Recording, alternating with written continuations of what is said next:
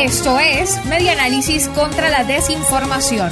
Compartimos noticias verdaderas y desmentimos las falsas.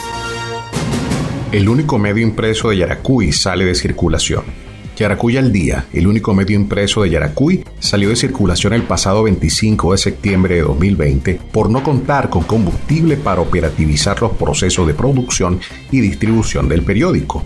Hacemos del conocimiento público que debido a no contar con gasolina para operar, nos vemos en la obligación de detener la circulación del diario hasta tanto tengamos posibilidad de surtir combustible, tuiteó el medio impreso.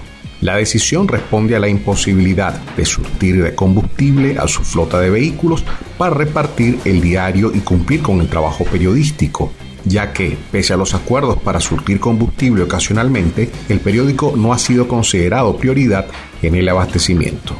Es la primera vez en 46 años que el medio yaracuyano suspende su edición impresa.